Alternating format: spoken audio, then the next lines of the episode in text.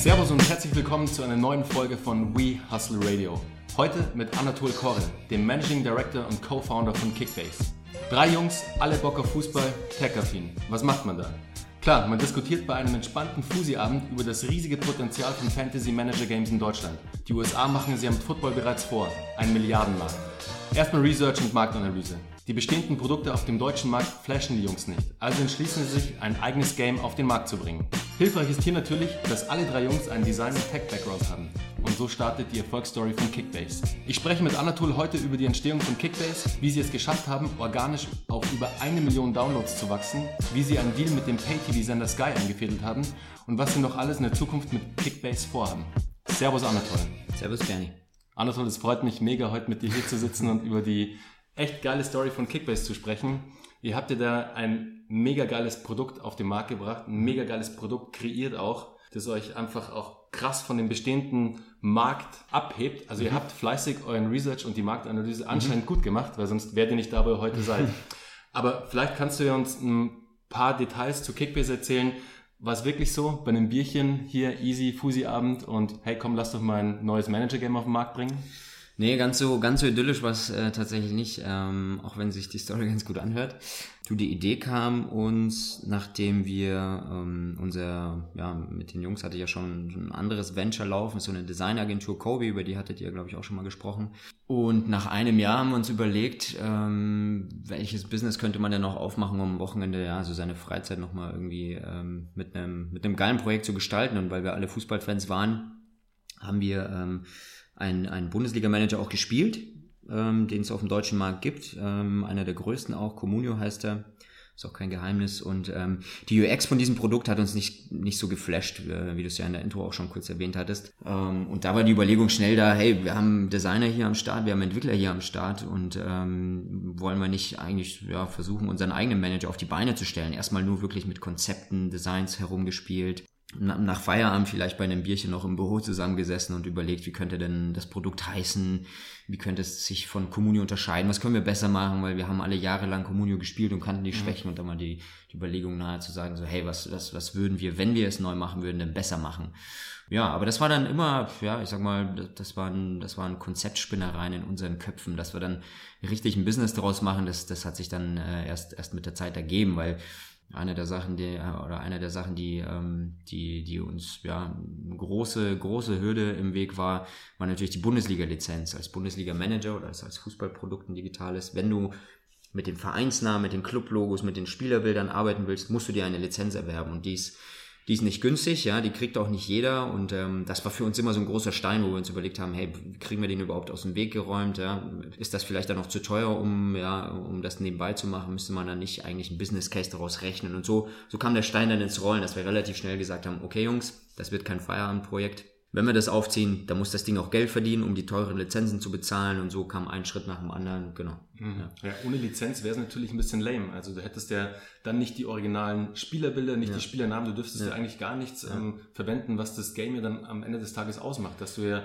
dieses reale Erlebnis auch hast. Total. Also äh, ich meine, dass das Produkt lebt davon, dass wir mit der mit den originalen Lizenzen, mit den mit den Spielerbildern arbeiten. Wir haben uns schon immer als Premium-Produkt versta verstanden und, und, wenn du da an den Markt gehst und dann einfach nur ja anstatt äh, FC Bayern München München hinschreibst und wenn du aus dem Originalbild vielleicht nur ein rotes Trikot machst, ja, wo man ahnen kann, okay, das wird schon FC Bayern sein, ähm, dass das einfach kein Premium-Produkt mehr. Dann, dann merkt man, okay, das ist irgendwie nur eine halbe Sache und keine mhm. ganze. Was unterscheidet euch denn da mit Kickbase von, von den bestehenden Produkten auf dem Markt? Vielleicht nochmal kurz eingangs äh, ähm, erklärt, was Kickbase ist. Also Kickbase ist ein, ist ein Bundesliga-Manager, bedeutet, du hast ein virtuelles Budget auf deinem Managerkonto und kannst damit aus allen Bundesligaspielern, die man in der Bundesliga hat, ne, das sind so ungefähr 500 Spieler, aus diesen 500 Spielern kannst du mit deinem Budget ein Team zusammenkaufen. So, und jetzt ist der Bernie und der Anatol, das ist in einer Gruppe, ne, in einer Liga nennen wir das, wir zwei spielen gegeneinander dann heißt es, wer stellt mit seinem Budget das bessere Team auf, die besseren elf Mann. Und wenn wir das aufgestellt haben, wenn wir unser Team aufgestellt haben, dann, dann kommt äh, ähm, eigentlich schon unser USP, um auf deine Frage zu antworten, weil grundsätzlich mit einem Budget Spieler aufzustellen, das machen einige Manager in Deutschland schon mit, ja, ähnlich oder genauso. Was uns dann unterscheidet, ist dann die Bewertung dieser Spieler, weil wie ermitteln wir jetzt, ob Bernie oder Anatol besser ist bei Kickbase? Das ermitteln wir folgendermaßen, indem wir äh, eine Kooperation haben mit einem Datendienstleister und dieser Datendienstleister hm, Der trackt äh, über 200 äh, Werte pro Spieler äh, permanent während der richtigen Spieltage. Das heißt, am Wochenende, wenn der FC Bayern spielt und dann Josua Kimmich zum Beispiel ein Dribbling startet und, oder eine Flanke schlägt ins vordere Drittel, dann bekommen wir Sekunden später von diesem Datendienstleister, kann man sich plakativ vorstellen, ein XML-File, wo dann ein bisschen was Kleines drinsteht, nämlich Josua Kimmich hat diese Flanke geschlagen. So, und wir nehmen diese Flanke und sagen jetzt, okay, was war denn das für eine Flanke? Ging die ins vordere Drittel? Kam die an? Kam die nicht an? Ähm, und bewerten diese Flanke mit einem Punktewert. Und am Ende des Tages führt es halt dazu, dass deine elf Mann ja auf dem Rasen am Wochenende richtige Aktionen eben machen, ne? laufen, passen, Tore schießen etc., faulen, auch Minusaktionen gibt es. Und die Summe aller dieser Aktionen bewerten wir und, und geben dir dann live permanent Punkte dafür. Also du kannst es dir dann so vorstellen, dass du entweder im Stadion sitzt oder eben ähm, daheim vom Fernseher und ähm, im Sekundentakt beobachtest, wie äh, deine, Punkt, äh, deine Spieler für dich Punkte sammeln. Und abgerechnet wird dann nach allen Spieltagen, ne, das ist, ähm, Bundesliga passiert immer von Freitag bis Sonntag, beziehungsweise Montag jetzt auch seit dieser Saison, äh, die Abrechnung gibt's, wenn das letzte Spiel abgepfiffen wurde, dann sagen wir, dann machen wir einen, Schlussstrich und sagen so, wer, wer war jetzt mit seinen elf Mann der bessere Spieler, wer hat die bessere Bet gesetzt auf die Spieler. Und ähm, um auf deine Eingangsfrage genau da nochmal zu antworten, unser größter USP ist, dass wir genau das schaffen, dass wir im Sekundentakt dir sagen können, wie performt dein Team. Und das erzeugt etwas beim, bei unseren Spielern, was was sonst kein anderer Manager schafft, nämlich eine sehr, sehr starke emotionale Verbindung zu elf Spielern. Und diese elf Spieler, das ist ja das Geile, du bist vielleicht Bayern-Fan, aber du wirst nicht nur Bayern-Spieler aufstellen, weil wenn der FC Bayern mal einen schlechten Spieltag hat, auch wenn sie davon nicht viele haben, würdest du ja dann ja 100 Prozent äh, schlecht abschneiden. Deswegen versuchst du natürlich, ähnlich wie auf dem Aktienmarkt auch, so deine deine, ähm, dein Team ja so ein bisschen divers zu halten. Du kaufst ein paar Dortmund-Spieler, weil du weißt, die sind eigentlich auch nicht so schlecht. Vielleicht noch ein Leipzig-Spieler, auch wenn die verrufen sind, aber trotzdem performen die Jungs gut. Dann füllst du deinen Kader noch mit ein paar teuren Bayern-Spielern auf. Und dann hast du immer noch vier unbesetzte Positionen, hast nicht mehr so viel Budget und das führt dazu, dass du vielleicht noch einen Hannover-Spieler oder einen Bremen-Spieler kaufst. Im Umkehrschluss hast du eine super bunte Elf und äh, verfolgst die Bundesliga viel, viel intensiver. Das ist auch etwas, was nur wir schaffen, weil du eben mit diesen Live-Punkten so nah am Fußball bist. Du guckst dein Bayern-Jungs am Freitagabend zu beim Topspiel, aber du guckst auch, wenn du Zeit hast, an einem Sonntagvormittag, äh, am Sonntagnachmittag Hannover gegen Bremen, weil du da zufällig auch zwei Spiele hast. Du guckst dieses Spiel an. Das würdest du vorher, das hättest du vorher niemals angesehen. Und dadurch, ja, dadurch äh, engagieren wir die User zum Thema Fußball. Wir bringen die Leute zusammen in Ligen, ähm, Freunde spielen, Kollegen spielen, Fremde spielen. Du kannst genauso mit, mit fremden Managern zusammen zocken. Und das ist unser USP. Vielleicht da noch abschließend die Konkurrenz. Wie funktioniert die? Die funktionieren nach Spielernotensystem. Das heißt, du musst da einfach bis Montag warten und dann sagt irgendein Redakteur, Bernie, sorry, aber fünf deiner Jungs haben eine 3 gehabt fünf deiner Jungs haben eine 5 gehabt und einer hat eine 1 gehabt. So, und diese Spielernoten kumuliert ergibt dann deine Bewertung. Dann sagt natürlich jeder Fußballfan, pff, warum bekommt er eine 3? Verstehe nicht, der hat überragende Pässe gespielt, so, ne? Jetzt musst du dich auf irgendeine Note verlassen. Und das war uns zu blöd äh, bei der Konkurrenz, das fanden wir nicht cool, deswegen haben wir gesagt, wie kriegen wir eine geile Experience auf der einen, auf der einen Seite hin, auf der anderen Seite, ähm, wie, ja, wie kann man die Spieler und, und dieses Game möglichst objektiv bewerten. Ihr schafft ja da mit Kickbase ein wahnsinnig krasses Second-Screen-Erlebnis für den Fußballfan, für den Zuschauer, was es so ja auf dem Markt ähm, im Bereich Manager-Games in Deutschland auch noch nicht gegeben hat. Ich glaube, das ist so auch für den Fan einfach so der krasseste USP. Total. Also ich meine, das Phänomen Second Screen haben wir, ähm, das war ja auch eine Inspiration letztlich für uns, äh, Kickbase zu machen, weil wir in dieser Research-Phase gesehen haben, dass dass sich gerade ein Trend auftut, auch, auch in den USA. Jetzt mal unabhängig vom Fantasy Manager haben wir einfach gesehen, dass in den USA grundsätzlich der Second Screen Markt aufblüht. Es ist grundsätzlich auch ein Trend, der, der sich abzeichnet, dass jeder, der irgendwie einen First Screen, sei es jetzt TV ähm, oder dergleichen, konsumiert, hat immer ein Second Screen bei sich. Selbst wenn du am Laptop sitzt, hast du mal dein Phone bei dir. Und wenn am Laptop gerade irgendwie der Film, der, der Stream irgendwie laggt oder du auf irgendwas wartest, dann hast du schon sofort deinen zweiten Screen an der Hand und beschäftigst dich äh, oder, oder überbrückst die Zeit damit. Und diesen Trend, dass über 50 Prozent der Menschheit, die ein First Screen konsumiert, schon ein Second Screen in der Hand hält quasi, den benutzen viele Startups, indem sie einfach versuchen, den First Screen und Second Screen zu, zu, zu verbinden. Das haben wir uns auch eben gedacht. Wir haben gesagt, hey, während dieser Live-Spiele wäre es eigentlich cool, wenn du, wenn, wenn irgendwas bei Kickbase passieren würde. Ja. So entstand erst überhaupt die Idee, dass wir sagen, ähm, lass uns doch äh, da im Sekundentakt bewerten. Wir hätten ja auch genauso nach Schlusspfiff bewerten mhm. können, ja, auch anhand der Live-Daten. Aber da sind wir eben einen Schritt tiefer gegangen und haben uns überlegt, wie kann man diese Experience, also diese Second Screen Experience ähm, möglichst geil gestalten. Und wenn man sich die App dann mal anguckt, dann, dann sieht man, dass da auch sehr viel Liebe hineingeflossen ist, neben, ne, nämlich genau darzustellen, hey Moment, dieser Spieler, er sammelt gerade Punkte, dann zählt da so ein Counter hoch, wenn der Spieler dann eine gewisse Punktzahl erreicht, dann glüht er gelb und also das ist wirklich eine gamified, eine gamified Experience für die Bundesliga, ein neuer Layer, den wir da quasi drüber gelegt mhm. haben. Ihr habt ja da auch wahnsinnig viel Zeit und Gedankenschmalz und whatever in dieses Punktesystem mhm. investiert, das ihr da mhm. ja entwickelt habt. Ich meine, alleine, wenn ihr jetzt von eurem ähm, Datendienstleister diese Daten bekommt, ja. das ist ja erstmal ein Datenfeed. Ja. Da steht noch nicht viel drin. Und Nö, der sieht, auch nicht, der sieht auch nicht schön aus. Ne? Genau, der sieht auch nicht schön aus. und ihr müsst euch ja da, ihr habt euch ja damals dann Gedanken gemacht, so, hey, okay, was bedeutet es, wenn eine Flanke ankommt? Was bedeutet ja. es, wenn eine Flanke nicht ankommt? Was ja. bedeutet es, wenn eine Flanke ähm, direkt mit dem Kopf angenommen wird und ja, sofort exakt. verwandelt wird ähm, zu einem Tor? Exakt, ja. Wahnsinnig viel Zeit, sehr viel Brainstormings, ähm, sehr viel Hirnschmalz von den einzelnen beteiligten Personen. Auf jeden Fall. Also einfach der langer Prozess, bis ihr da angekommen seid, wo ihr jetzt seid. Ich meine, Fußball, Fußball ist ein sensibles Thema. Ne? Jeder, jeder in Deutschland ist immer der beste Trainer und der beste Fußballexperte. ähm, wenn man dann so ein Rating aufsetzt, wo man sagt, man, man, man überlegt sich, wie viel wert etwas ist, also so, so ein Pass oder eine, ein Foul oder ein Schuss aufs Tor, der dann zum Lattentreffer führt. Mhm. Das sind alles kleine Details, die, die bei uns mit Punkten aufgewertet werden. Ähm, wenn man sich sowas überlegt, ist natürlich, ja, wie ich es schon sagte, ein sensibles Thema und das ähm, hat auch Monate, Monate gedauert. Also es war fast ein halbes Jahr bis dreiviertel Jahr, bis wir ja, so eine Balance Card hatten, wo wir sagen, wo wir sagen konnten, so, und mit dieser, mit diesem Rating, mit diesem, mit dieser Balance Scorecard, lassen wir jetzt die letzte Saison einmal virtuell komplett durchrattern, ja, durch die Maschinerie. Wir haben einen großen Datenfeed uns geben lassen vom Datendienstleister und haben quasi eine ganze Saison durchsimuliert und dann geguckt, wer steht denn auf Platz eins aller Spieler und macht mhm. das überhaupt Sinn? Und irgendwann waren wir dann so weit, dass wir gesagt haben, so, letzte Saison war der offizielle MVP, ich glaube, das war in der Saison 13, 14, Franck Ribéry. Äh, und dann schauen wir auf unsere Scorecard, wo 600 Spieler gerankt werden nach irgendwelchen wilden Zahlen. Und da steht halt auch Franck Ribéry ganz oben. Mhm. Und wenn du ins Detail reingehst und dann siehst, okay, der hat so und so viele Tore geschossen, der hat so und so viele Assists auch gemacht, der hat so und so viele erfolgreiche Pässe gemacht, der hat so viel, so viele Torschüsse gehabt. Und dann guckst du dir den zweiten an und guckst, warum ist der schlechter und siehst halt dann, dass er in diesen gewissen Stats eben auch ein bisschen schlechter performt halt als Frank dann sagst du dir, okay, ich glaube, das Ding steht jetzt so. Und klar hat es dann mit der Zeit, ne, wir haben das irgendwie in den Markt gegeben mit dem Spiel und haben mit der Zeit natürlich auch kleinere Anpassungen gegeben.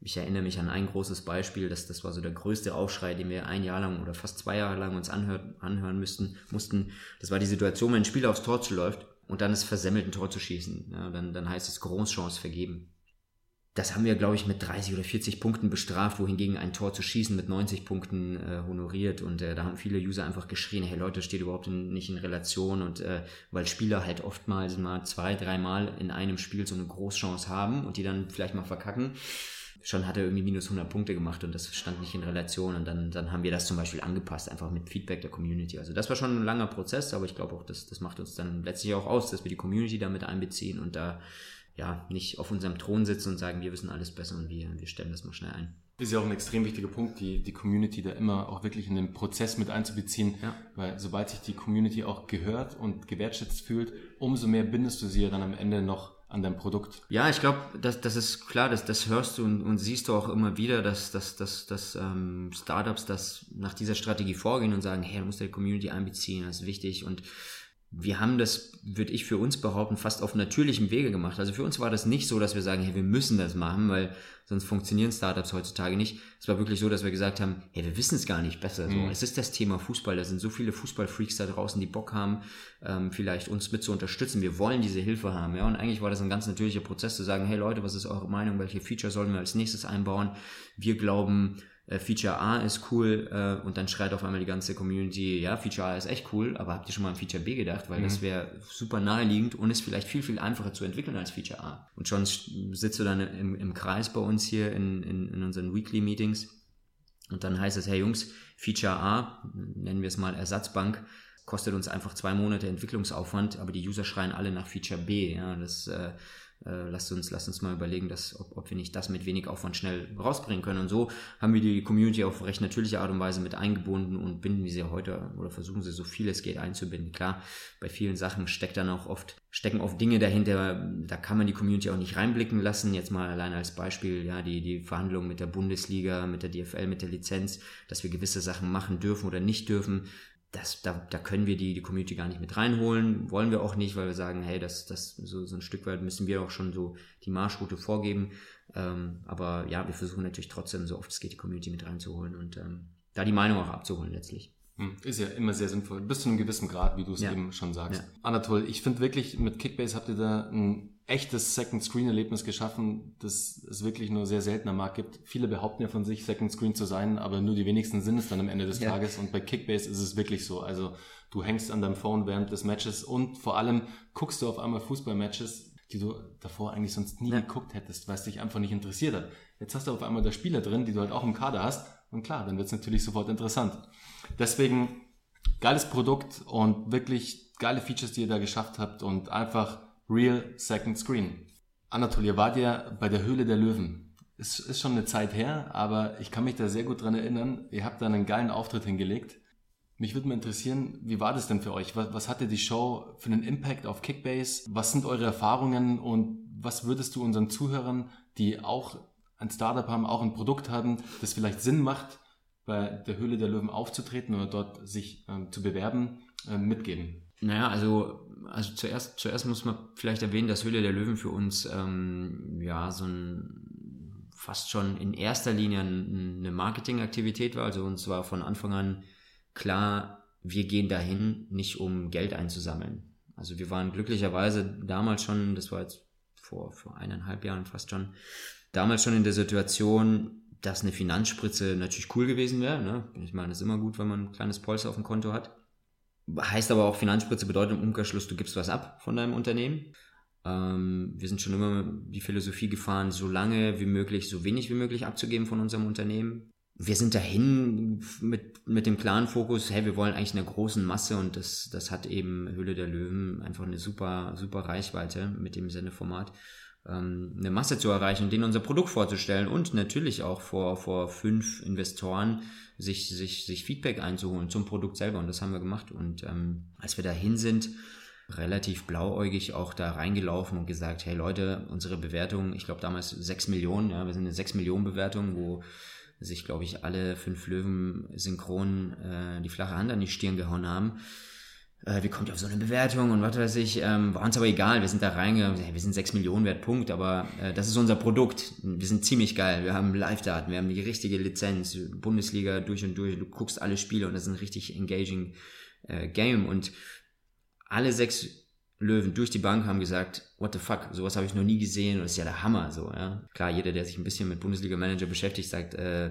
naja, also wenn du über den Teich guckst, USA, Fantasy Manager, ist dort Milliardenmarkt, ähm, gibt schon länger, das ist jetzt nichts Neues, was Kickbase da erfunden hat. Schreiben wir uns auch gar nicht auf die Fahne, wir sagen auch nicht, wir haben Fantasy-Markt erfunden. Wir sagen einfach nur, wir haben das geilste Fantasy-Produkt in Deutschland, vielleicht sogar Europa oder weltweit. Ähm, und das wollten wir vorstellen und das Feedback war überragend auch, ja. Also ich meine, du musst dir vorstellen, du gehst zu den Löwen, oder zu, zu dieser Sendung, äh, die, die fünf Hanseln der Löwen zu nennen, finde ich immer ein bisschen albern, aber du gehst zu diesen fünf Investoren, die allesamt irgendwie ihre Daseinsberechtigung haben und erfahren sind und äh, jeder so seine eigenen, ja, so Schwerpunkte hat. Und die geben dir einfach ein, ein, überragendes Feedback. Und ähm, das war so, ja, hatte, hatte schon auch einen Wert für uns. Und ähm, grundsätzlich impactmäßig war da natürlich ein Impact da. Wir haben auch Freunde versammelt, Investoren versammelt und haben uns hingesetzt und haben das gemeinsam angeguckt gleichzeitig die Stats beobachtet, ähm, wie viele Seitenzugriffe haben wir und so weiter und sind auch noch tatsächlich abgekackt, ja, um es mal frech zu formulieren. Also ist der Server abgeraucht? Der Server ist abgeraucht. Oh, wir haben uns drei Wochen vorbereitet, äh, no chance. Ja, am Ende des Tages gab es dann doch an einer Stelle ein kleines, ein kleines Bottleneck äh, bei den Sign-ups ausgerechnet. Das heißt, der Download, klar, der Download war schmerzfrei. Jeder User konnte sich die App downloaden. Die, die Registrierung hat dann aber für, für 10 oder 15 Minuten nicht geklappt was jetzt verkraftbar war. Ne? Ich meine, jeder, der die Sendung kennt und sich da schon mal eine Seite angeguckt hat, die gerade beworben wird, weiß, okay, die ist ein bisschen langsamer oder funktioniert vielleicht ja. sogar gar nicht. Ähnlich war es bei uns. Ähm, unterm Strich, ähm, so viel kann ich verraten, hatten wir so 50, 60.000 Neuanmeldungen, so, ich würde sagen, so im, im, im Umkreis dieser Sendung so, also auch einen Tag später so jetzt kumuliert. Mhm. Unsere App hat natürlich auch den einen oder anderen Mechanismus, der dazu einlädt, deine Freunden Bescheid zu geben, auf sehr natürliche Art und Weise. Also es ist jetzt nicht so, dass wir dich darum bitten, bitte share unsere App, bitte teile sie mit deinen Freunden. Es ist mehr so, dass Kickbase einfach mit Freunden viel mehr Bock macht. Was natürlich ein schöner Effekt ist, weil jeder, der sich die Sendung angeguckt hat und sich die App runtergeladen hat, hat tendenziell vielleicht noch den zweiten, dritten, vierten oder fünften Freund noch mit eingeladen, sich die App auch mit anzugucken und gemeinsam die Saison zu starten. Ja, der Impact war schon gut. Gleichzeitig für alle Marketing-Experten vielleicht war der Traffic schon auch krass gestreut. Also es war schon wir sagen immer dreckiger Traffic so, ja. Das war, das waren ganz viele coole Fans, die auch uns bis nach wie vor treu geblieben sind. Aber es waren auch ganz viele, ich sag mal so einfach Interessierte, die sich mal die App runtergeladen haben. Klar, auf unserer, auf unserem Scoreboard steht dann geil, ein neuer Download. Und fünf Minuten später war die App aber wieder deinstalliert, weil derjenige einfach nochmal gucken wollte, was mhm. ist denn das? Und oder ist halt nicht active einfach. Oder ist halt nicht active, genau. Ja. Und ähm, also wenn ich gucke, wie die Retention Rate ist, also unsere, unsere grundsätzliche oder durchschnittliche Rückkehrrate von, von nach, nach einem Install, ist die in der Regel äh, ja deutlich höher. Bei 30 Tagen liegen wir da bei 50% Retention Rate und bei, bei Hülle der Löwen hast du dann einfach gemerkt, da war schon nach einer Woche war schon 70% des Traffics kam schon gar nicht mehr in die App rein, weil sie einfach gesehen haben, äh, oh, ich kann ja gar keinen Spieler steuern oder so. Ja? Manche gingen davon aus, vielleicht, dass er dann irgendwie die App runterlädst und dann in, in, die Rolle von Cristiano Ronaldo mhm. schlüpfst, wie bei FIFA oder so. Also einfach falsche Erwartungen. Einfach falsche Erwartungen, genau.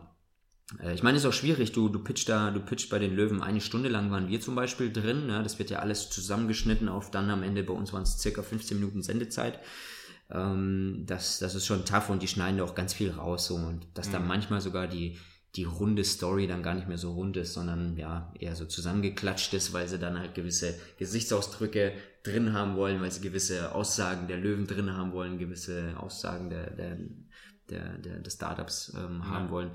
Also ich kann grundsätzlich jedem empfehlen, weil es schon eine geile Experience ist, grundsätzlich mal mit so einem Team zu, zu arbeiten. Ähm, das Team war super cool, es hat richtig Bock gemacht. Ähm, wir haben keinen der Löwen davor gesehen tatsächlich. Wir sind echt reingelaufen in dieses, in dieses Studio ähm, nachdem wir geschminkt und verkabelt wurden, sind da reingelaufen, haben alle zum ersten Mal gesehen tatsächlich. Nachdem die Lichter ausgegangen sind, nachdem wir fertig waren mit unserem Pitch, wurden wir wieder entkabelt mit einem Shuttle zum Flughafen gebracht und Servus, ja, mit dem Klaps auf dem Hintern warst du dann weg. Es gab auch gar keinen Smalltalk mehr danach? Gar nichts. Ja. Die Löwen sind da, die kommen rein für zehn Minuten, äh, quasi werden die, äh, äh nicht für zehn Minuten, sondern für, für eine Stunde kommen die rein, nehmen dich auseinander dann gehen die wieder hoch in ihre Lobby, werden dort wieder geschminkt, hauen sich die Teilchen rein und werden dann in einer Stunde wieder reingerufen, wenn das nächste Startup geschminkt ist. Ja. Und ähm, für die ist das entspannt, glaube ich. Ja. Die setzen nicht da rein. Aber ich würde das auch mal gern machen. Würde mich da eine Stunde hinsetzen, so fünf so Pappnasen wie uns auseinanderzunehmen, nach Hause zu schicken und zu sagen, macht mal eure Hausaufgaben besser. Ähm, ja, aber war cool. Es hat auf jeden Fall Spaß gemacht. Also ich würde es jedem empfehlen. Ich glaube, egal ob man Bedarf hat an Cash oder nicht, ich meine, die Reichweite, die, die man da bekommt, das Feedback, was man auch bekommt, auch für uns war das wertvoll, durchaus. Ja. Auch wenn der ein oder andere Investor vielleicht ja so eine unberechtigte, in unserer Augen unberechtigte Kritik geäußert hat, weil er vielleicht das Produkt auch nicht verstanden hat, sage ich ja immer, das Schöne an Kritik ist, dass du kannst es annehmen oder auch nicht. Ja. Kritik ist ja, finde ich, Kritik ist immer ein Geschenk und was du damit machst, ist immer deine Sache. Ja. Es gibt Leute, die nehmen sich das zu sehr zur Brust und nehmen alles für bare Münze. Ich habe früh in meinem ja, im Grunde Leben gelernt, Kritik als Geschenk zu sehen und zu sagen, hey, packe ich es aus oder nicht, ja, stelle ich es zur Seite und lass das. Das ist wirklich ein sehr guter Ansatz, weil damit schaffst du es halt auch, dass du entweder diese Kritik nimmst und es in dein Produkt einfließen lässt oder es einfach, wie du sagst, das Paket zulässt, in der Ecke stellst. Vielleicht machst du es irgendwann auf, vielleicht auch nicht, aber ja, es jedem selbst exakt. überlassen. Und das finde ich ein super Ansatz, damit auch umzugehen. Definitiv aber, ähm, Anatol, kann man schon sagen, dass so ein Auftritt bei so einer großen TV-Show mit so einer krassen Reichweite. Ich glaube, die letzte Folge war ja, ja die reichweitenstärkste ever. Ja, ich glaube, dreieinhalb Millionen Zuschauer hatten die. Im, ähm, im Peak, ja. ja. Also ist schon ja. Wahnsinn. Und das ist schon, schon gut, auf jeden Fall. Und jetzt so aus Marketing-Sicht ist es natürlich alles schöne Reichweite for free, natürlich mit Vorbereitung etc. Da fließt schon viel Schweiß rein, das Ganze. Du musst dich auch vorbereitet reinmarschieren. Aber es ist schon ein kleiner Hack, wenn du da reinkommst. Auf jeden Fall. Also wenn, wenn man guckt, wie ich es schon kurz erwähnt hatte, wie wir da reingegangen sind, für uns, also als ich das in der Runde gepitcht habe vor den, vor den Jungs, ja, ich habe gesagt, Leute, hier habt ihr so ein achtseitiges Formular, ich, ich melde mich da jetzt an, wir kommen bei den Löwen rein. Ja, dann haben alle gesagt, spinnst du, wir wollen, wir wollen nicht ins Fernsehen. Ich sage, so, hey, meinte ich will ins Fernsehen, ja? ich, ich habe da, hab da keinen Bock drauf, ja? aber die Reichweite da ist unfassbar und im Endeffekt sind das neue User, aber was man gar nicht, was man echt nicht unterschätzen darf, ist, ist, ist das Branding und, und, und diese Power, diese Brand Power, die du dann auch bekommst. Also jedes weitere Gespräch, ich würde sagen 90 Prozent alle unsere Gespräche, war dann durch die Hülle der Löwen ja, bestärkt, so ein Stück weit. Einfach weil die Leute dich von dort kennen, weil sie sagen, okay, ihr seid ja schon eine Nummer, ihr wart ja sogar schon im Fernsehen, auch wenn es meiner Meinung nach keine Nummer ist. Äh, du bekommst Investorenanrufe danach, äh, Zeitungen wollen mit dir, also es ist auch ein PR-Boost. Also nicht nur die Sendung ist, ist super, sondern auch was danach passiert, die ganze Maschinerie. Ist, ist auch kein Wunder, Anatol, dass es von dir kam, weil du bist ja schon auch so im Team der Growth Hacker, der sich mit solchen Themen auseinandersetzt. Wie kann ich mit einem relativ kleinen Budget das Maximalste erreichen? Oder wie kann ich bestehende Features dazu nutzen, Maximales zu erreichen? Und genau das hast du ja auch innerhalb von Kickbase umgesetzt. Ihr habt ja da wirklich Features eingebaut, die auf natürliche Art und Weise den User dazu animieren, das Ganze mit seinen Freunden zu teilen, neue Freunde ja. einzuladen. Wenn du uns da vielleicht ein, zwei Sätze sagen könntest, wie du das Thema Growth Hacking bei Kickbase aufgezogen hast, wie du es führst auch vielleicht, ja. wie du zu neuen Feature-Ansätzen kommst. Ihr habt es ja wirklich damit auch auf über eine Million Downloads geschafft. Natürlich waren da noch ein paar andere Faktoren dabei, aber das meiste kann man schon der organischen, dem organischen Wachstum ja. des Growth Hackings ja. zuordnen. Also Growth Hacking, äh, Growth Hacking ist so, ähm, ich bin mittlerweile ähm, ja, habe ich, habe ich das Glück oder auch die Ehre, hier und da so, so einen Talk dazu halten zu dürfen oder auch, auch an Unis über unsere Story zu erzählen. Und Growth Hacking ist tatsächlich etwas, was, was mir persönlich ähm, geholfen hat, ähm, ja, die Dinge zu sehen und zu priorisieren innerhalb von Kickbase. Ich sage immer, Growth Hacking an sich, also ähm, jeder kennt so die großen Hacks, ja, von einem Dropbox, dass sie sagen, für jeden Freund, den du wirbst, der sich bei uns einen Account erstellt, bekommst du irgendwie 50 Megabyte oder 100 Megabyte, was es damals war, for free.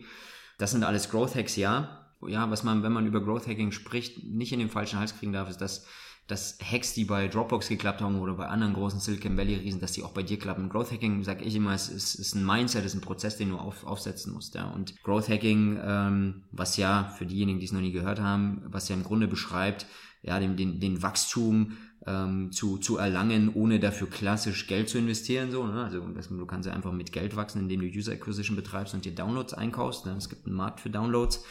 Growth Hacking beschreibt, wie kannst du, wie kannst du mit, mit, ja, wie, wie, wie kannst du das Produkt so bauen, dass es für dich wirbt und organischen Wachstum, wie du schon sagtest, eben ähm, mit sich bringt. Und Growth Hacking ist ein Prozess, wie ich sagte, den, den kann man, den kann man aufsetzen und der, der, der besteht aus mehreren Schritten. Ein Schritt davon ist, ist äh, primär mal ein Analytics aufzusetzen. Das heißt, du musst sehr, sehr gut verstehen, was in deiner App passiert. Das ist immer so einer der wichtigsten ersten Schritte. Ähm, erst wenn du verstehst, wie die User fließen in, innerhalb deiner App, wie sie sich verhalten, wie schnell fliegen sie aus der App raus. Ja, damit meine ich jetzt nicht einen Absturz, sondern wie schnell sagen sie, vergessen sie die App im Grunde, ja, weil im App-Markt, äh, das ist ja ein Kampf um Aufmerksamkeit. Ja? Wirst du geöffnet oder wird Instagram geöffnet am Morgen? Ja? Wir konkurrieren mit Instagram. Wir wollen geöffnet werden, aber Instagram wird geöffnet. Wir werden vielleicht an zweiter Stelle geöffnet weil die Leute einfach gucken wollen, wer ist gerade Neues auf dem Transfermarkt. Aber diesen Kampf der Aufmerksamkeit, den musst du gewinnen. Und dafür ist ganz, ganz wichtig, dass du verstehst, wie deine User sich verhalten innerhalb der App.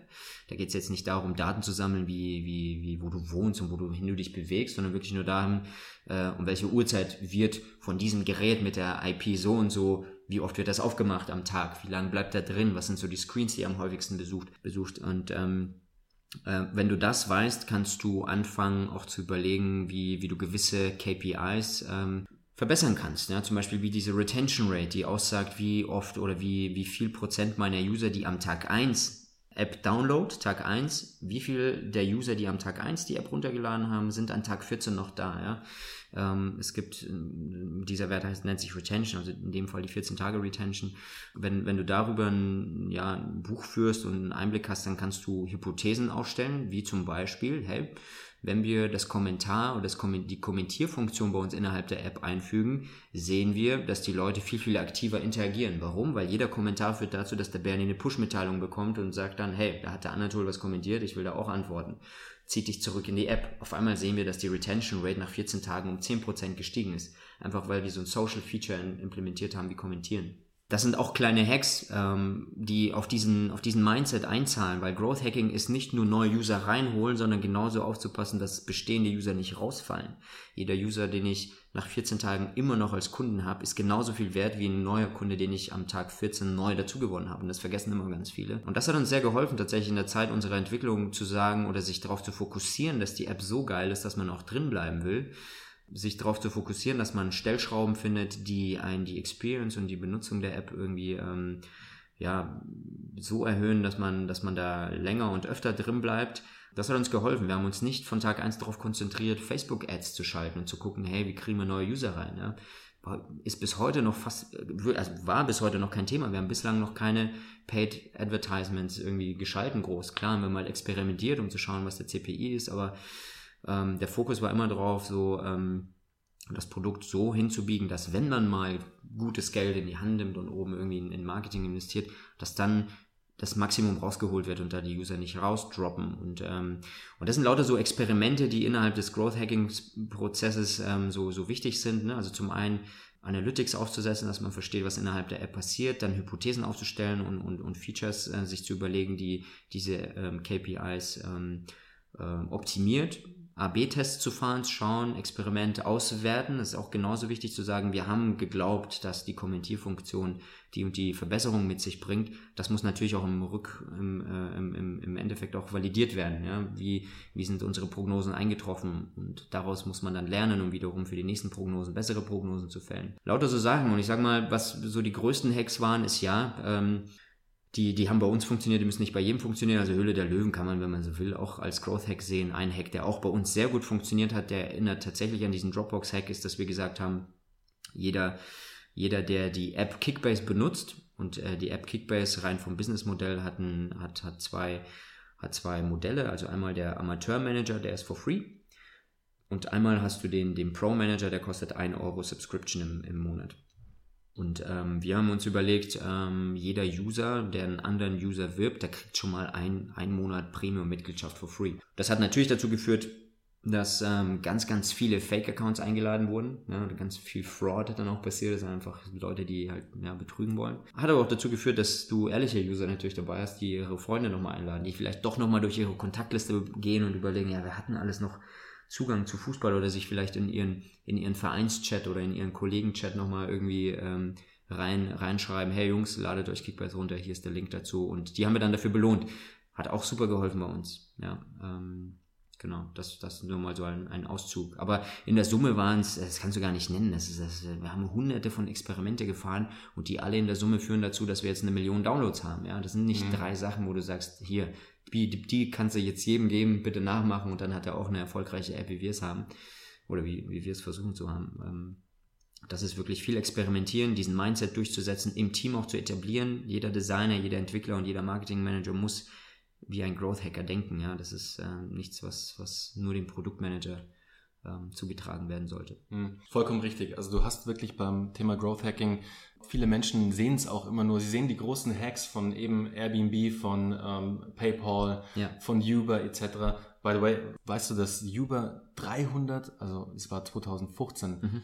300 Menschen in ihrem Growth-Team beschäftigt. Ja. Das ist wirklich crazy. Aber es sind 300 crazy, ja. Menschen, also natürlich auf zwei Seiten aufgeteilt, weil sie einmal der Driver ja. und einmal genau, die Passenger haben sozusagen. Aber trotzdem, da arbeiten nur 300, also was heißt 300, nur, da arbeiten 300 Leute daran, neue das Hacks, neue Growth-Hacks zu entwickeln. Ist, und das ist Wahnsinn. Deswegen würde mich da mal interessieren, Anatol, du hast es ja schon erwähnt, es muss ein Mindset sein und es ist auch ein Mindset bei Kickbase. Aber gibt es jetzt neben dem Mindset, das jeder Mitarbeiter haben sollte, mhm. egal vom Entwickler, vom Designer bis hin zum PM-Guy, bis hin zum ähm, Sales-Guy, whatever, gibt es speziell ein Team bei Kickbase, das sich nur um das Thema Growth Hacking kümmert?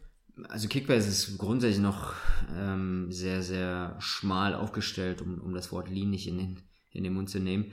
Schmal aufgestellt insofern, dass wir sehr, sehr überschaubaren, sehr, sehr überschaubare Mittel natürlich haben. Ja? Also wir sind, auch wir sehen uns noch, noch am Anfang. Ja? Wir leben, wir leben aus den Einnahmen der User. Wir haben kein, kein weiteres Fremdkapital mehr aufgenommen seit, seit der Gründungsphase. Ähm, bedeutet, da gucken wir schon sehr, sehr effizient, was, was macht Sinn. Also Growth Hacking Team insofern, wie, wie es Uber vielleicht hat, haben wir nicht, beziehungsweise sehe ich mich als derjenige, der, der das Produkt verantwortet, als, als Product Owner, sehe ich mich in der Rolle, der, der, der diese Dinge treibt und, und voranbringt. Und mhm. ähm, ich habe natürlich ein Auge drauf, das Team auszubauen. Dementsprechend laufen auch, laufen auch schon, ja, ich sag mal, so Hirings so ab, dass ich natürlich gucke, Leute mit einem gewissen Marketing-Background einzustellen, die, die, die wie ein Growth Hacker hack, äh, denken können ja, oder hacken können auch.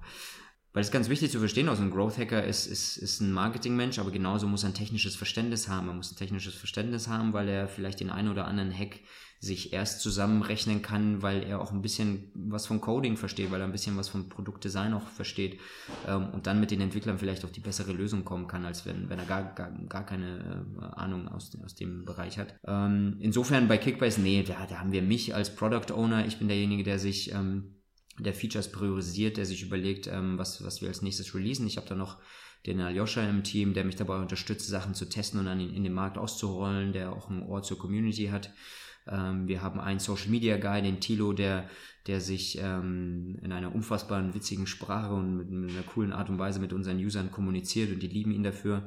Ähm, wir haben zwei Support-Jungs, den Aurel und den Daniel, die, die uns, ähm, die permanent, also täglich von Montag bis Sonntag Support-Tickets durchlesen, Beschwerden aufnehmen, sie einreichen bei mir, ich priorisiere das wiederum und schaue, wie wir das in die Roadmap bringen. Das ist so unser, unser Produktteam. Natürlich neben den Entwicklern und neben den Designern, die wir noch haben, aber das sind so die Jungs, das Core-Team, das sich so um, um, um das Wohlbefinden der, der App quasi kümmert. Also, ja, kann ich sagen, eins, zwei, drei, drei Mann im Grunde, die, mhm. die sich ja, ums Produkt und um, um die Community direkt kümmern, plus zwei Jungs aus dem Support, also fünf.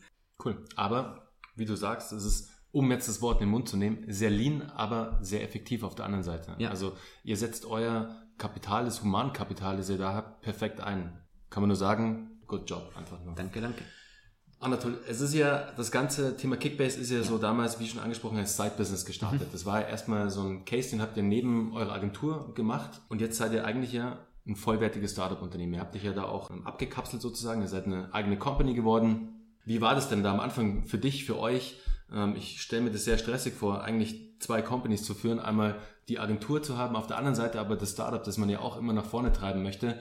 Wie habt ihr das am Anfang gehandelt? Und wie kam es dann vor allem zu dem Deal mit Sky, was ja eigentlich dann der Ritterschlag so am Ende nochmal mhm. war?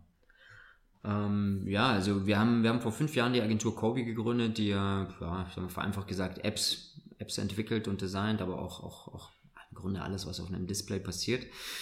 Wir haben für Kunden gearbeitet, am Anfang noch für Startups, irgendwelche Web-Apps gebaut, für andere einfach und ähm, haben uns da eben, wie ich eingangs kurz erwähnt hatte, überlegt, hey, lass uns mal auch ein eigenes Produkt entwickeln, einfach so als zweites Standbein. Und das Agreement unter uns Gründern war, ähm, dass wir sagen, komm, wir investieren natürlich jede freie Minute am Feierabend natürlich dafür, aber wir schauen auch so im Daily Business, wenn wir gerade irgendwie Luft haben, ähm, dass wir schon in einer Regelmäßigkeit und mit einer gewissen Priorität dieses Produkt weiter vorantreiben.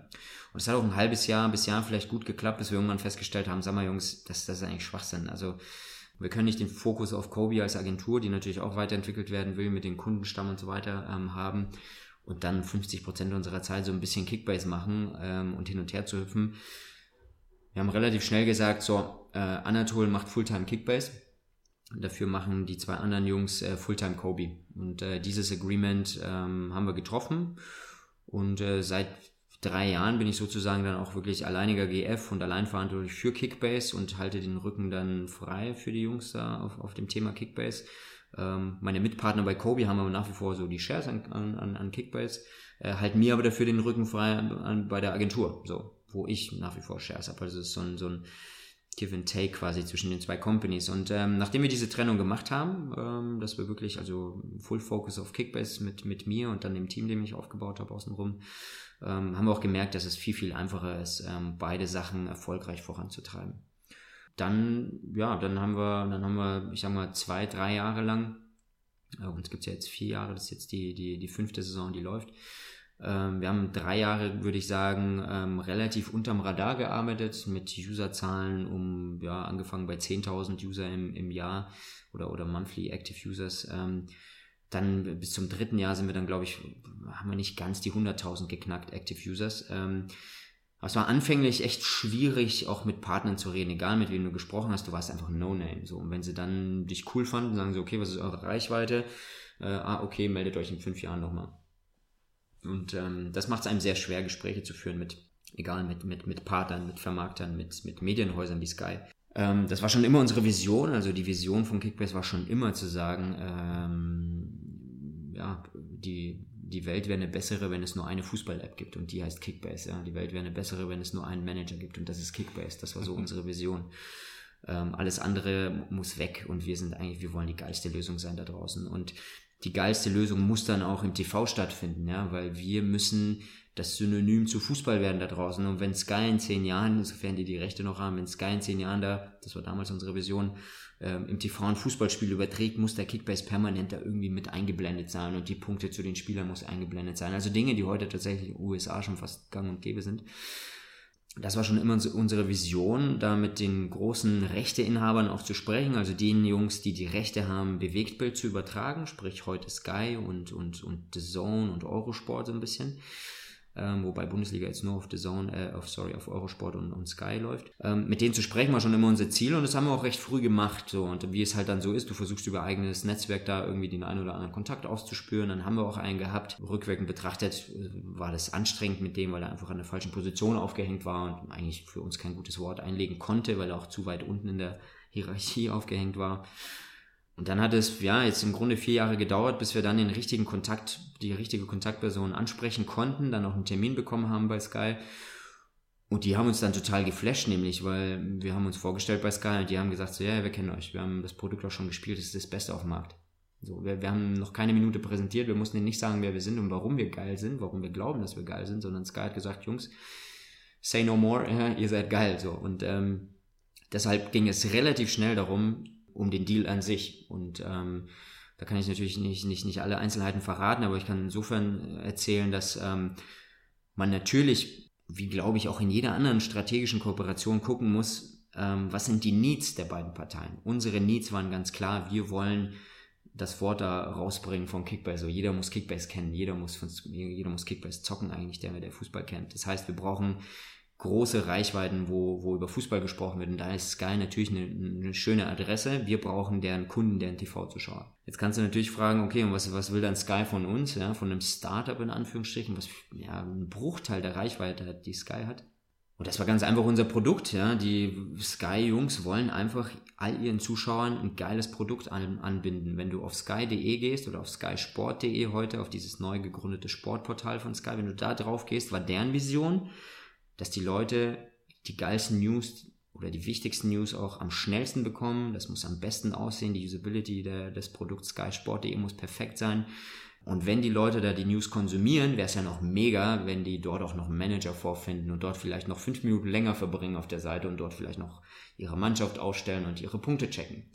Und dann hast du als Sky-Konzern, ja, mit recht viel Geld im Nacken, hast du da ein paar Optionen, die du machen kannst. Du kannst entweder sagen, komm, wir entwickeln einen eigenen Manager, A.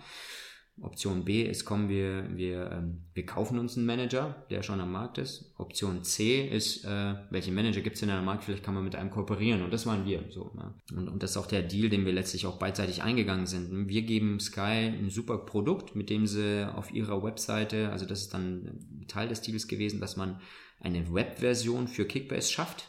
Bislang waren wir nur eine Mobile-App. Und diese Webversion für Kickbase ist exklusiv auf skysport.de zu erreichen. Das heißt, wenn du Kickbase im Web in einem eigenen Tab während der Arbeit zocken willst, wenn du nicht die ganze Zeit aufs Handy gucken willst während der Arbeit, dann gehst du auf kickbase.com, sagst Login und landest dann aber auf kickbase.skysport.de und zockst dann in diesem Sky-Frame, zockst du, zockst du Kickbase. Und das war der Exklusivitätsstil, was, was für uns cool ist. Das ist ein guter Weg weil ähm, im Umkehrschluss sagt Sky, cool Jungs, und, und das, ist, das muss ihr mal auf der Zunge zergehen lassen, dann sagt Sky, und jeden Montag, jetzt nur mal als, als ein kleines Teil des, des, des Pakets, was Sky uns gegeben hat, jeden Montag im Gegenzug sagen, sagt Sky, der größte Fußballsender Deutschlands, wenn du so willst, sagt, und Kickbase sagt, wer die Top 11 ist vom Spieltag. Also die Pub, die ein, zwei Pappnasen aus München dürfen mit ihrer App definieren, was Sky Deutschland als die Top 11 des Spieltags definiert. Ja, das, das kommt von uns und das ist schon eine krasse Ehre für uns auf der einen Seite, weil wir sagen, hey, das, das zeigt einfach nur, welche Wertschätzung da, da ist für unser Produkt und äh, welche Qualität es auch hat. Ja, das ist kein fiktiver, fiktiver Shit, den, den, ja, das ist kein, das ist kein, kein Candy Crush oder so, ja, das ist ein albernes Game, sondern das ist echt ein, ein krasse, ein krasses Game, was auf, auf, auf Daten basiert, die aus der echt, aus der echten Welt im Grunde kommen ähm, und da echt fundiert was zusammengerechnet wurde von ein paar Jungs so und die vertrauen darauf und die sagen, Sky lief, äh, sorry, Kickbase liefert montags immer die Top 11 und am Dienstag liefern wir den MVP, wer war der Spieler des Spieltags. Die Sachen kommen von uns, die featuren uns auf Snapchat, Instagram, Facebook, auf skysport.de, überall krachen, krachen die den, den, den, den schönen Brand rein, finde ich, Kickbase mit dem, mit dem Schräg-Schräg Sky dahinter.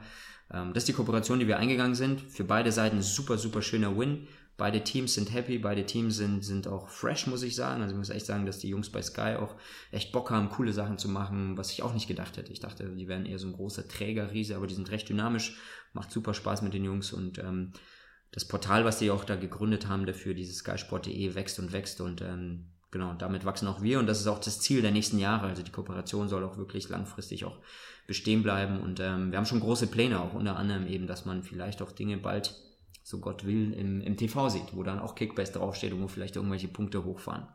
So kam der, so kam der Deal mit Sky zustande, ja. weil wir einfach, glaube ich, den recht zwangslos und, und unverbindlich ein, zwei Wins zeigen konnten, die sie mit unserem Produkt haben und ja, dass die uns auch Wins bringen, indem sie uns ihre mhm. Reichweite öffnen, ist auch ein No-Brainer.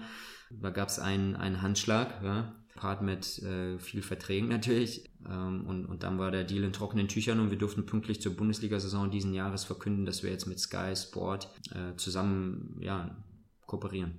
Ja, wahnsinniger Ritterschlag. Also ich finde es, ähm, vor allem wenn man halt auch eure Story kennt, wie ihr ja. entstanden seid und unsere Zuhörer kennen jetzt die Story mhm. und wo ihr jetzt steht mit dem Produkt, ist einfach der Hammer. Also ja, ist vor allem viel Zeit reingeflossen, viel Entwicklung, viel Fuck-Ups vielleicht auch, ja. und da kommen wir auch gleich dazu, ähm, Anatol. Aber ich wollte an der Stelle noch ähm, einen kleinen Shoutout an den Dominik mhm. Böhner geben, ein alter, alter Kollege von mir, von Sport 1 damals noch, ja. der jetzt auch bei, bei Sky ist, schon, mhm. schon lange bei Sky ist und der auch das ganze Thema ähm, Newsportal auch verantwortet. Ja.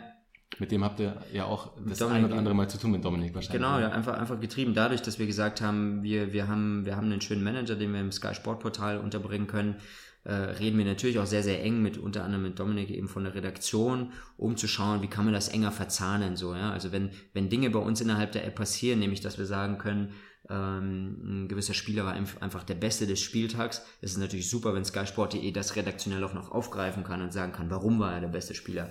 Was waren genau die Stats, die er, die er ähm, gesammelt hat? Und äh, darum kümmert sich Dominik mit seinem Team, dass wir da auch Content produzieren, der super smooth sich einreiht in den Content, der sonst auch bei Sky läuft. Ja, cool. Anatol, von eurem High jetzt mit Sky ja. zu eurem absolutesten Low vielleicht, zu eurem größten Fuck-up, den ihr hattet. Was war denn da so euer größtes beschissenes Erlebnis, das ihr in eurer kompletten Kickbase-History hattet bisher?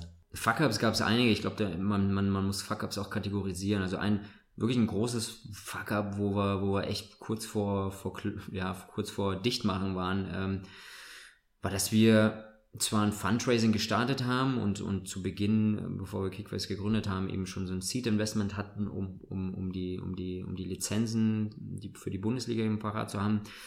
Nachdem das irgendwann aufgebraucht war, haben wir uns relativ spät darum gekümmert und das war, das war einfach einer der größten Fehler, den wir gemacht haben, relativ spät und auch nur mit wenig Optionen, um, um Nachschub gekümmert. So. Und das ist, das ist ja, ich meine, einer der größten oder einer der häufigsten Gründe, warum Startups einfach pleite macht, weil die running out of money eben äh, sind und oder, oder Gefahr laufen, ähm, eben ja, liquiditätstechnisch auf Null zu laufen. Ähm, und da haben wir uns auf ein, zwei Optionen eben berufen und haben gesagt, komm, da, da, da gibt's noch ein, zwei Investoren, da kriegen wir, da kriegen wir, oder da hatten wir schon die Adresse, sind die auch äh, frühzeitig genug angegangen, haben wir so viele Absagen bekommen von ganz, ganz vielen Investoren und äh, auf eine Zusage von einem Investor haben wir uns so eingeschossen, dass wir gesagt haben, hey, die Kohle kommt safe.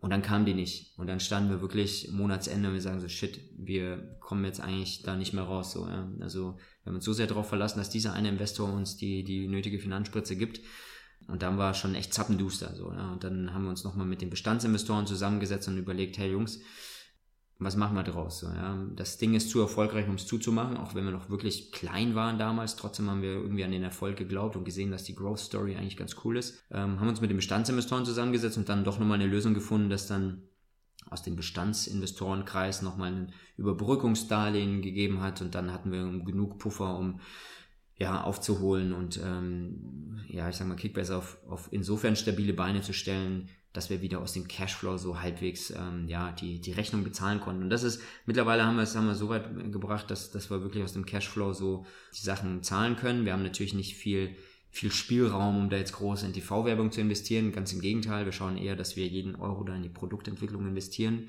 und da auch jeden Euro, den wir von den Usern bekommen, wirklich sinnvoll investieren. Nicht in, in, in hohle Ads und so weiter. Und, und das war schon, schon ein großes Fuck-up, äh, das wir da hatten. Ansonsten gab es immer wieder mal kleinere Fuck-ups, die, die jetzt, ich sag mal, auf, auf die Technik zurückzuführen sind. Also wenn du ein, wenn du, wenn du ein Startup hast, was, was, was wie in unserem Fall ein digitales Produkt ist, wo Leute dafür zahlen, dass es erreichbar ist, wo Leute dafür zahlen, dass es um eine gewisse Uhrzeit am Wochenende erreichbar ist, nämlich wenn die Bundesliga läuft, wollen die User in die App reingehen. Und äh, da haben wir die größten Zugriffszahlen. Also kannst du dir nicht vorstellen, dass was am Wochenende innerhalb unserer App abgeht. Das musst du dir vorstellen, wie ähm, wir sind keine Website, wo man mal kurz drauf geht, sondern das ist ein um 15.30 Uhr, wenn die Konferenz am Samstag losgeht, dann wissen, wir haben eine Million Downloads, ja, dann wissen sehr, sehr viele Leute, jetzt muss ich in die App gehen, mhm. weil jetzt passiert da was in der App, weil da hat dann irgendwelche Punkte. Und dann ist das, dann ist das vom technologischen her, muss man das tatsächlich so vergleichen, wie ein Anruf zu uns. Also die nehmen ihr Handy in, der Hand, in die Hand, öffnen Kickbase. In dem Moment wird eine Standleitung zu Kickbase-Server aufgebaut, dass dort permanent live die Punkte fließen. Und das ist technologisch richtig, richtig, richtig tough. Und ähm, da hatten wir auch schon ein, zwei Fuck-Ups, einfach weil wir, weil wir zu Beginn das unterschätzt haben, wie wichtig es ist, einen Fallback-Server zu haben, wie wichtig es ist, dass wenn ein Server mal irgendwie hängt, dass ein zweiter Server, der gespiegelt einfach nur genau dieselben Sachen hat, dass er die, dass er die repliziert und, und die Sachen doppelt anzeigen kann. So lauter, lauter so Learnings, die wir mit, ja, mit, mit sehr vielen Ein-Sterne-Bewertungen bezahlen mussten, weil die User gesagt haben, hey Leute, what the fuck, ich zahle einen Euro im Monat. Ja, das ist jetzt nicht viel, möchte man meinen. Dennoch ist es, haben wir alle Respekt davor, dass, dass so viele User dann doch dann ein Euro in die Hand nehmen im Monat, um ihn uns überweisen. Ähm, das, das darf man nicht, das darf man nicht unter, unter, unter den Teppich kehren. Das ist trotzdem Commitment, was sie da geben. Und dann enttäuscht du dir natürlich so User, wenn du technisch nicht, nicht fit genug aufgestellt mhm. bist. Und da haben wir auch aus unseren Fehlern gelernt ähm, und da Fallback-Server aufgebaut und ähm, was natürlich in der Kostenstruktur dazu führt, dass du doppelt so hohe Kosten hast. Aber ja, die Safety, die Safety ist, ist halt da und die Produktqualität leidet halt darunter, wenn du nicht online bist und nicht, und nicht, nicht gut performst. Und das war das war, da hatten wir auch ein, zwei Fuck-Ups, wo wir länger Ausfall hatten. Tatsächlich ist es so, dass es bis heute auch nicht 100% ausschließen kannst. Wir hatten erst vor ein paar Tagen wieder einen dummen, kleineren Ausfall von 10 Minuten.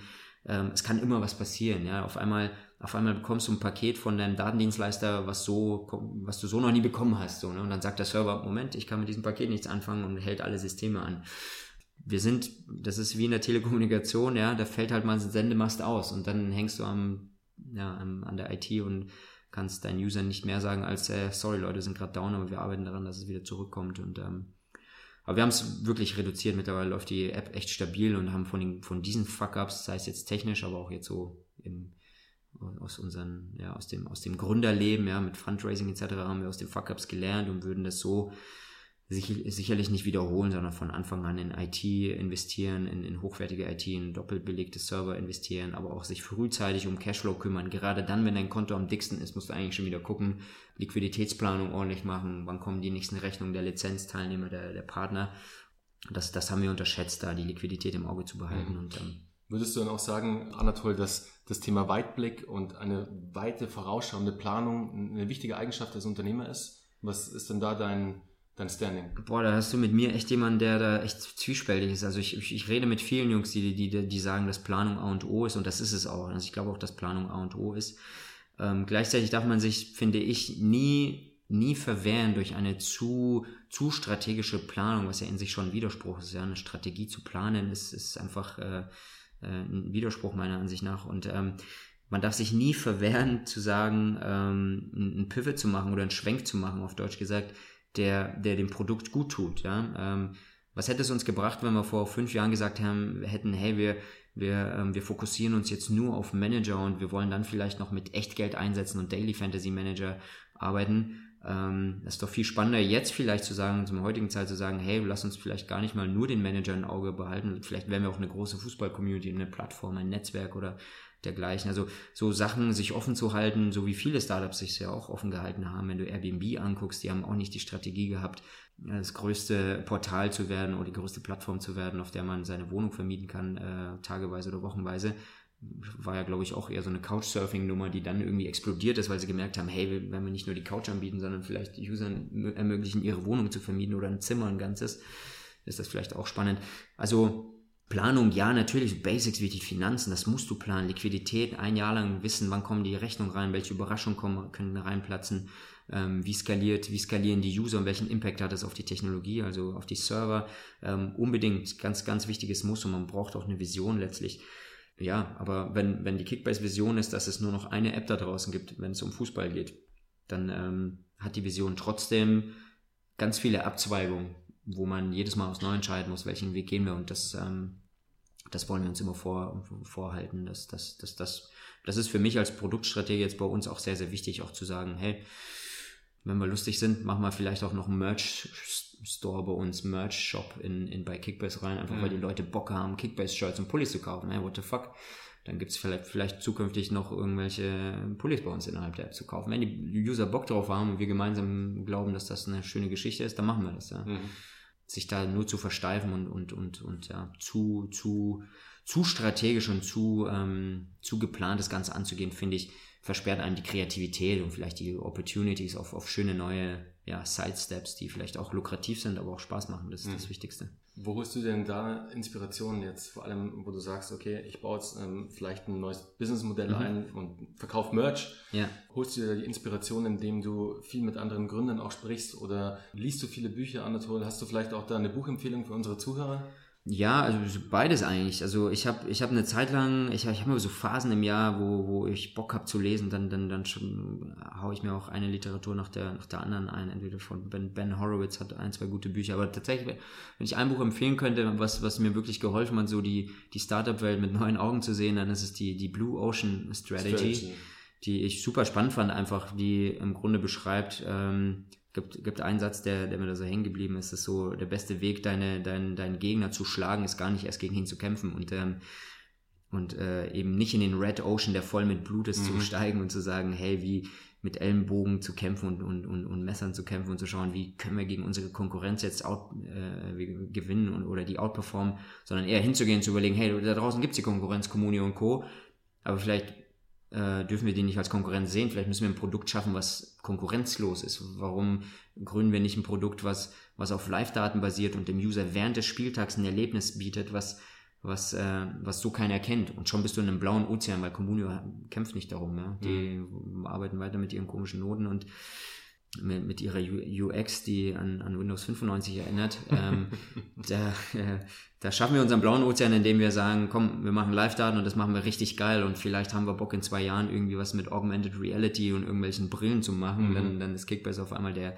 Augmented Reality Nummer 1 Provider für geile Fußball-Apps. Keine Ahnung, was da kommen kann. Also ähm, da lasse ich mich immer von anderen Gründern sowohl, aber auch äh, äh, Podcasts auch inspirieren und Büchern. Aber ja, als Buchtipp ist äh, die Blue Ocean Strategy fand ich ganz gut. Und vielleicht noch als zweites ist das Fortune Cookie Principle. Finde ich auch richtig gut, wo in 20 Steps beschrieben wird, warum The Fortune Cookie, auf Deutsch der Glückskeks, auf, nach Prinzip des Glückskeks, ne? wenn, du einen Glückskeks, wenn du einen Glückskeks kaufst, kaufst du dir nicht den Keks, weil er so geil schmeckt, sondern einfach, weil die Story dahinter geil ist. Du mhm. machst ihn auf, du ziehst ein Zettelchen raus, du weißt nicht, was draufsteht, dann liest du irgendwas auf Niederländisch, äh, lachst, drehst um, liest es auf Deutsch, so, ne? Die Story dahinter ist, ist einfach witzig und das ist the Fortune Cookie Principle. Es geht immer um eine Story. Du brauchst eine geile Story, die du verkaufst und wenn die nicht authentisch ist, und da bin ich auch bei Kickbase 100% überzeugt, wenn wir nicht Fußballfans wären, wenn wir nicht von der Straße kämen und Bock hätten auf so eine App, wenn wir nur ein weiterer McKinsey-Berater wären, der einfach Bock hat, maximal Kohle rauszuholen, weil er sieht,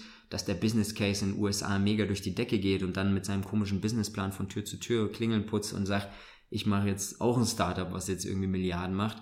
Das wird nicht funktionieren. Das funktioniert nie. Also es muss immer eine authentische Story sein. Und Fortune Cookie Principle, dieses Buch erklärt eben so in 20 Steps, wie wichtig es und warum es wichtig ist, eine gute Story zu haben und dass die Leute eben Stories konsumieren und nicht Produkte. Ja. Mhm. Die User kaufen sich nicht einen geilen technischen Manager, die User kaufen sich Spannung in der Bundesliga mit Kickbase. Ja. Und äh, das, das ist immer ganz wichtig zu sehen und das hat mir auch immer geholfen. Cool. Zwei sehr coole Buchtipps, Anatol. Das erste kannte ich, zählt auch zu einem meiner Lieblingsbücher. Das zweite kannte ich noch nicht. Read. Ich, auf jeden Fall, ich packe es unseren Zuhörern auch in die Shownotes rein, dass ihr nochmal im Nachhinein gucken könnt, was der Anatol so empfohlen hat. Ich bin gespannt. Ich werde es mir auf jeden Fall holen. Mein Buchstack wächst und wächst und wächst. Ich weiß gar nicht, wann ich die alle lesen soll, aber es kommen auch immer wieder geile Empfehlungen rein. Du musst weniger, weniger, weniger Interviews führen. Ja, Freund. wahrscheinlich, aber wäre auch nicht die Lösung. Cool. Anatol, zum Abschluss immer die gleiche Frage mhm. an meine Gäste. Morgenroutine. Mm. Feierst du die Morgenroutine oder bist du eher, ja. ey, ich steh auf, check Mails und los geht's? Die gute alte Morning Routine. Ähm, go with the flow, ja. Also ich habe ich hab Phasen gehabt, wo ich es richtig, richtig erfrischend fand, um 6.30 Uhr aufzustehen, äh, eine halbe Stunde äh, erstmal Ruhe zu haben, aufzustehen langsam, eventuell zu frühstücken, aber eher noch bewegen, Sport zu machen, rauszugehen. Um, um 8 Uhr bist du dann im Büro, hast noch mal eine Stunde Ruhe, bevor es losgeht. Äh, hatte ich ein halbes Jahr lang durchgezogen, war die produktivste Zeit ever. So fand ich richtig, richtig geil. Ich war morgens um 10, äh, sorry, ich war abends um 10 richtig im Sack bin ins Bett gefallen. Ähm, super. Ähm, aktuell bin ich in einer Phase, wo ich keine Morning Routine habe, äh, wo ich tendenziell eher um, um 8 aufstehe, aber aktuell habe ich so eine Phase, wo ich abends super produktiv werde. Einfach vielleicht auch, weil die Tage kürzer werden. Ähm, ich kriege um 8 Uhr abends gerade nochmal einen richtigen Kreativitätsschub äh, und den führe ich dann aber auch gar nicht im Büro aus, sondern gehe dann trotzdem vielleicht irgendwie zeitig nach Hause und schaue, dass ich dann daheim nochmal vielleicht ein Buch lese oder so und da echt nochmal kreativ auf kreative Gedanken komme. Also ich gehe da immer so ein bisschen im Flow. Äh, klar, ich, ich habe auch die Bücher gelesen, hier Tools of Titans und wo dann alle immer mit irgendwelchen Yoga, Meditation und bloß nicht frühstücken morgens und viel Sport morgens glaube, da muss jeder so seine eigene Routine finden. Ich finde im Sommer früh aufzustehen richtig erfrischend, weil es früh hell wird. Im Winter packe ich es gar nicht. Wenn ich um 6.30 Uhr aufstehe und alles ist dunkel, will ich mir eigentlich die Kugel geben, um mich wieder zudecken. ähm, deswegen werde ich im Winter immer zum nachtaktiven Mensch und nutze im Sommer dann immer so die, die, die frühen Morgenstunden, um produktiv zu sein. Ich, irgendwie ändert sich das bei mir immer. Das sind so, habe hab ich festgestellt, so meine beiden Morning Cycles äh, übers Jahr gesehen. Übers Jahr verteilt. Ja, genau. Okay, cool. Hey Anatol, herzlichen Dank für das coole Interview, für die coolen Insights aus Kickbase, die du uns da und vor allem mir und den Zuschauern geliefert hast. Also ihr habt eine geile Story. Ich bin echt gespannt, wie es weitergeht, wie die nächsten Schritte sein werden, ob wir bald alle VR-Brillen aufhaben und Kickbase ähm, ähm, zocken. ja. Man darf gespannt sein. Der ein oder andere Growth Hack kommt garantiert wieder auch ja. vom Anatol. Solltet ihr noch nicht Kickbase spielen, aber Fußball interessiert sein, liebe Zuhörer, holt euch auf jeden Fall Kickbase. Ich packe euch die ganzen Infos natürlich in die Show Notes. Ladet die App runter und ihr werdet sehen, wie viel Zeit da reingeflossen ist, wie viel Liebe da reingeflossen ist. Die Jungs haben da ein Produkt geschaffen, das gibt's so auf dem Markt kein zweites Mal. Zieht's euch rein und ich verspreche euch, ihr werdet's lieben und ihr werdet Kickbase lieben und einfach nur bei jedem Mal, wenn ihr die Bundesliga anschaut und Fusi guckt, werdet ihr als Second Screen Kickbase aufhaben. Perfekt. Und in diesem Sinne, Anatol, herzlichen Dank. Ich danke dir. Und ciao, Mann. Bis bald. Ciao, bis ciao. bald. Ciao.